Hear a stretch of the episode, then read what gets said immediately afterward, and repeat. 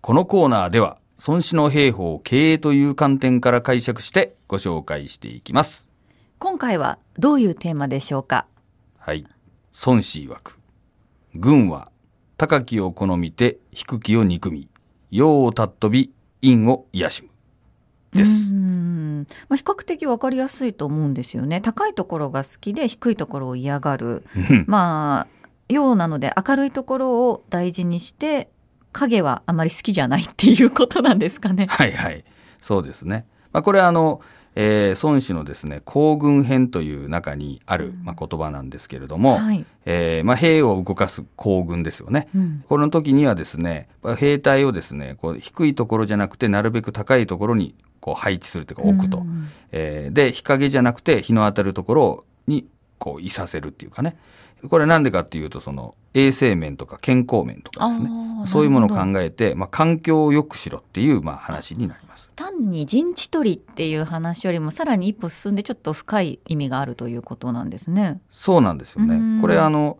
2500年も前の話なんで、はい人権とかねうん、ないわけですよ。えええーなんで、まあ、別にあの低いところだろうが、うんね、湿ったところだろうが置いときゃいいみたいなものなんですけども、はい、そうではなくてよよりいい環境に置くべきだということを孫子は言ったっていうね、うん。なんか時代を先取りしたような確かに。話じゃないですか。そうですね。もう本当これは企業の経営にも言えることですよね。そうなんですよね。ええ。まあだけどこれで大事なことは、はい、まあその博愛主義というかね、うん。えーその兵のことを思ってそう言ったというよりはどっちかっていうとこれは勝つためなんだっていうことですね。あ勝つためにはやっぱり兵隊が元気でですねこう気力が高まってないといけないわけであって、ーうやっんぱり病気とかしたりとかねやる気をなくしていては勝てないわけなんだから、はいまあ、そういう環境に置けという教えですね。兵士のコンディションを保つこともリーダーの役目だぞっていうことなんですかね。まあ、勝つためには必要だよっていうね、なるほどなるほど、はい、優しさではないですないということですね。残念ながら。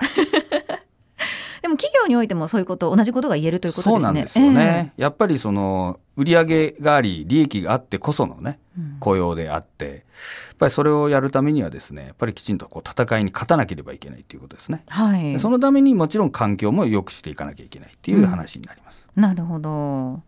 確かに環境が悪いと、うん。なんとなくこう自分の生産性も上がらないみたいな、こう、うん。うん その兵隊の立場からするとい。言い訳に使われちゃったりもしそうですからね。まあね、そういうのももあるからやっぱりこう整備するところは整備していかなきゃいけないっうんていうことになりますよね、そうですね。はい、だからね経営者もやっぱり意識を変えなきゃいけないっていうところがあると思うんですけどもどういうことですか？やっぱりよく話してるとですね、やっぱうちはろくな社員がいないとか、えーうちの社員はね、なんとかばっかりみたいな、あんまり品の良くない言葉をね、えー使われるう経営者の方なんかもおられるわけですよ。ちょっと社員からしたらちょっとショックですよね。ね。まあ、コンサルタントだからう、んそうやって言って、本音を言ってくれてるんだと思うんだけど、はい。まあ、しかし、まあ、そういう会社に限ってね、やっぱりその、環境というか、まあ、職場もちょっといまいちね、綺麗じゃなかったり、えー仕事もですね、そんな面白そうな仕事じゃなく、そして聞いてみたら給料もですね、そんな高いわけじゃないというところは結構あるわけなんですよ。なるほど。はい。やっ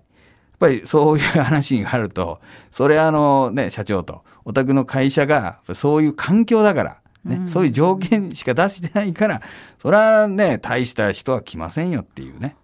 まあそういう話になることが結構あるんで、やはりいい会社にしようと思ったら、やっぱり環境を整えたり、条件を上げていくっていうね、まあことをやっていかなきゃいけないわけですね。そうですね。まあ優秀な人材を確保するためにはということですよね。そうなんですよね。うんはい。つまりそういった経営の状況だったとしたら、うんまあ今いる社員の方、まあ人材がまあ分相っていうことになってくるそうそうそうそう。そうなんですよね。うんまあ、そういう会社だからそういう人材で逆に今度は社員さんの側と話してるともううちの会社はろくもうケチな会社でもう社長はバカでとかまあよく言う 言うわけですよ。だけど本当にそう思うんならそれこそ辞めて転職すりゃいいのに、案外いたりするわけなんだよね。ええでそれはなんでかっていうとやっぱりあなたがそんな程度だからそんな愚痴ばっかり言ってるようなね不平不満野郎だからそんな会社にしかいられないんじゃないんですかというようなこともあってねやっぱりこう社員さんの側から言ってもですね、いろいろ不満があったりするかもしれないんだけど、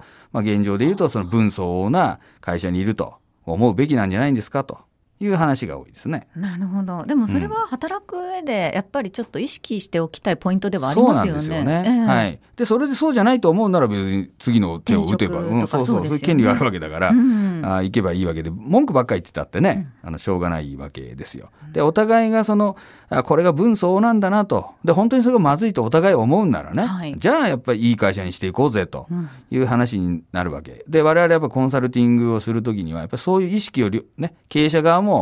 ぱり社員の側もですね持っていただくと。このままじゃまずいよって。もっとせっかく俺らの会社いい会社にしようぜっていういうこう機運というかね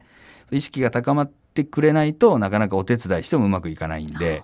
まあそんな話をすることがありますね。人のせいにする前にまずちょっと自分を顧みなくちゃいけないっていうことですね。まあ新年度になってね、その環境それこそ環境とか組織変更とかね、移動があったりしたような人もいると思うんで、うん、まあそこでいろいろ不平不満がね、生じてる人もいると思うんですけども、まずちょっとそういう面で、こう、振り返ってみられてはいかがかなと思いますね。心に響いた方も多かったのではないでしょうか。もう一回読み上げておきます。孫子曰く、軍は高きを好みて低きを憎み、陽を尊び、陰を癒しむでした。